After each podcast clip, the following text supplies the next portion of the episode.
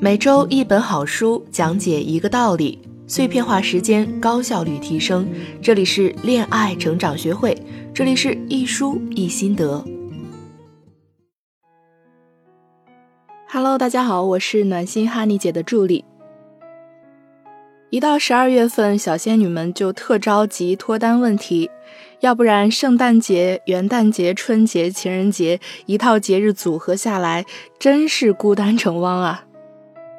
在无论什么节日都能过成情人节的国度里，每到节假日，朋友圈里都是新一波的领证、表白、花式秀恩爱，狗粮根本吃不完。这个圣诞节，恋爱成长学会为大家倾情定制了三十个脱单名额，明星大咖老师手把手的为你指导。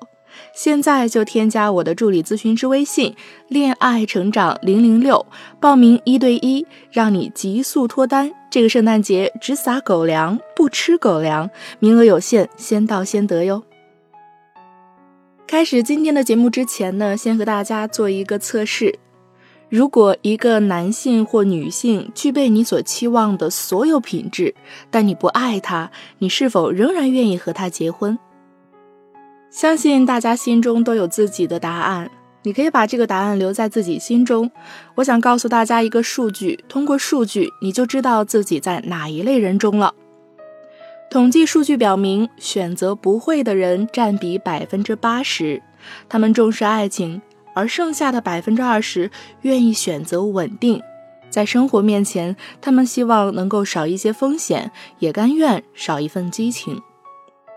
无论你选择哪一种生活，你想要拥有的无非都是幸福。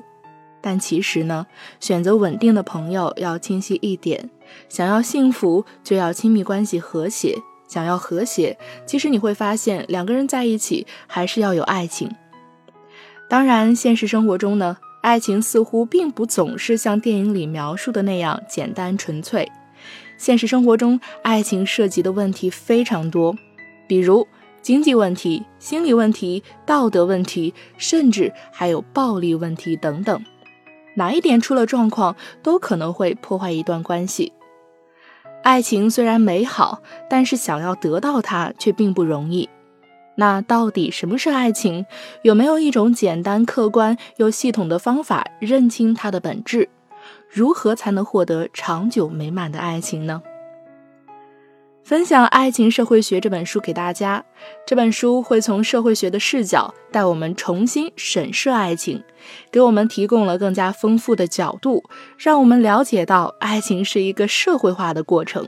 我们要用正确的态度去面对它，才能获得美满的爱情。这本书的作者呢是孙中兴，他是哥伦比亚大学社会学博士，现在是台湾大学社会学系的教授。从一九九六年起，他就自己开了一门叫做《爱情社会学》的课，结果没想到放到网上之后反响剧烈，成为了热门的公开课之一。很多年下来，他积累了大量的讲义。这本书的大部分内容就是根据课堂的讲义编写的。跟其他类似的书相比，这本书的特别之处是视角多元，内容丰富。作者把社会学和心理学中对于两性关系的研究成果做了一个比较系统的梳理。下面我们来分享一下本书的精彩内容。喜欢一个人需要理由吗？在一段关系开始的时候，通常都是从简单的喜欢对方开始。那么，喜欢对方需要理由吗？通常比较文艺的说法是不需要，这样似乎听着比较浪漫。不过，社会学的研究成果却很明确地指出，爱一个人是需要理由的。你不会无缘无故的突然爱上一个人，对方身上一定有着某种吸引你的要素。在社会学中，爱情的吸引力一般是由以下几种要素组成的：有身体的吸引、临近性、诱发、互惠、相似，还有阻挠。身体的吸引力其实就是性吸引力。一个人长相漂亮或俊美，他就具有了身体上的吸引力。所以你经常听到一些理论，要时刻保持精致，出门一定要化妆等等，就是在告诉你颜值的重要性。一个人经常出现在你的视野中，就具有了临近性。这一点的重要性在于，如果只是宅在家里，想着天上掉下来个宝哥哥，那是不可能的。所以，想要脱单，走出去，多跟别人相处是最重要的。这就是临近效应。一个人通过自己的行为或是话语对你产生了影响，就是诱发。他可以对你产生影响，说明心里是在意对方的。而你们之间经常互相帮助，就是互惠。所以你看，小说、电视男女主角从一开始到最后，基本上都是在相互帮助。而让女生咬牙切齿的绿茶婊，也是特别会使用求助法这一招。两个人在一起有共同的话题，就是相似，相似产生吸引。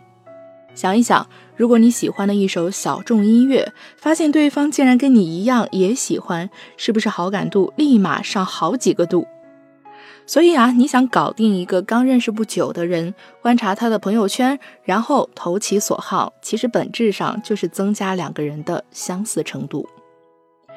只要具备了这些要素中的一种或是几种，对方就会吸引你。这也就是我们经常说的，爱一个人所需要的理由。有趣的是，最后一个因素，阻挠也会增加吸引。很多时候，外界反对的声音越大，两个人反而越觉得对方具有吸引力。像罗密欧与朱丽叶、梁山伯与祝英台都是这样的例子。所以，要吸引一个人，从上面说的这几个因素着手，就能更大程度的拿下他。如何让爱情长久呢？搞定一个人之后，如何让爱情长久呢？其实，爱情的开始其实并不困难，难的是维持。要更好的维持爱情，我们现代人要用什么样的态度对待爱情呢？作者告诉我们要坚持一个观念和一个准则。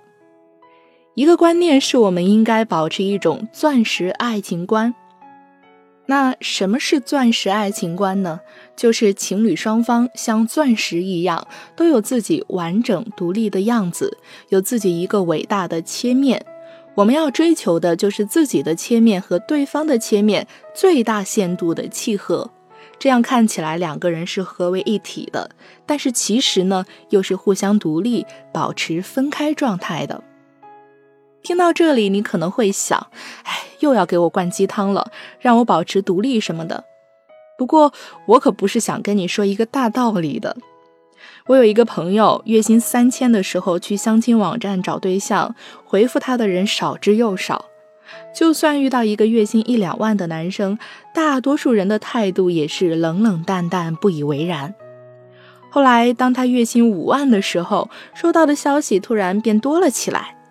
感觉男生一下子也变得风度翩翩了。没钱的时候和异性吃饭，他们通常会拿着菜单点自己爱吃的，然后再象征性的问问他想吃什么。等他有钱之后呢，男人总是把菜单给他，让他点菜，最后他象征性的问男人想吃什么。这就是成人世界无法避免的赤裸裸的真相，男女都是一样的。举个例子呢，是想告诉你，当我们不够独立的时候，想要保持钻石爱情观也并不容易。因为不够独立的自己去依赖对方时，不可避免的要迎合对方，根本没有办法追求自己的切面是不是跟对方的切面契合。所以呢，这个建议并不是一句鸡汤。当然，好的爱情是能够滋养双方，让一个人的自我得到成长。这个的前提还是拥有钻石爱情观，双方关注的点是自我成长，互相促进，在一起但不互相消耗。接下来说一个准则，就是绝对不要蔑视。有实验表明，一段关系中最可怕的一种态度是蔑视。只要情侣一方对另一方用蔑视的口气说话，那这段关系基本上可以判定已经走到头了。因为蔑视就是在心里认为对方和自己不是平等的，这就是两性感情大师约翰·格特曼能够通过观察一对夫妻交流几分钟就能准确判断出两人婚姻走向的原因。所以，像我当初真是瞎了眼才看上你，你怎么就不比某某的十分之一呢？别说惊喜，你不给我惊吓就是好的。这样的话呀，一定要注意，哪怕两个人争吵得很厉害，也不要轻易说出口。除此之外，互赠礼物、纪念日进行有仪式性的活动或约会，一起出去旅游、探索新鲜的环境等，也要常做，就能保证一段关系健康稳定的持续。想要学习更多技巧的小伙伴，可以添加我的助理咨询师微信“恋爱成长零零六”，让我们专业的咨询师教你经营亲密关系，没有搞不定的爱情难题。好了，今天就到这里，让我们下周再见。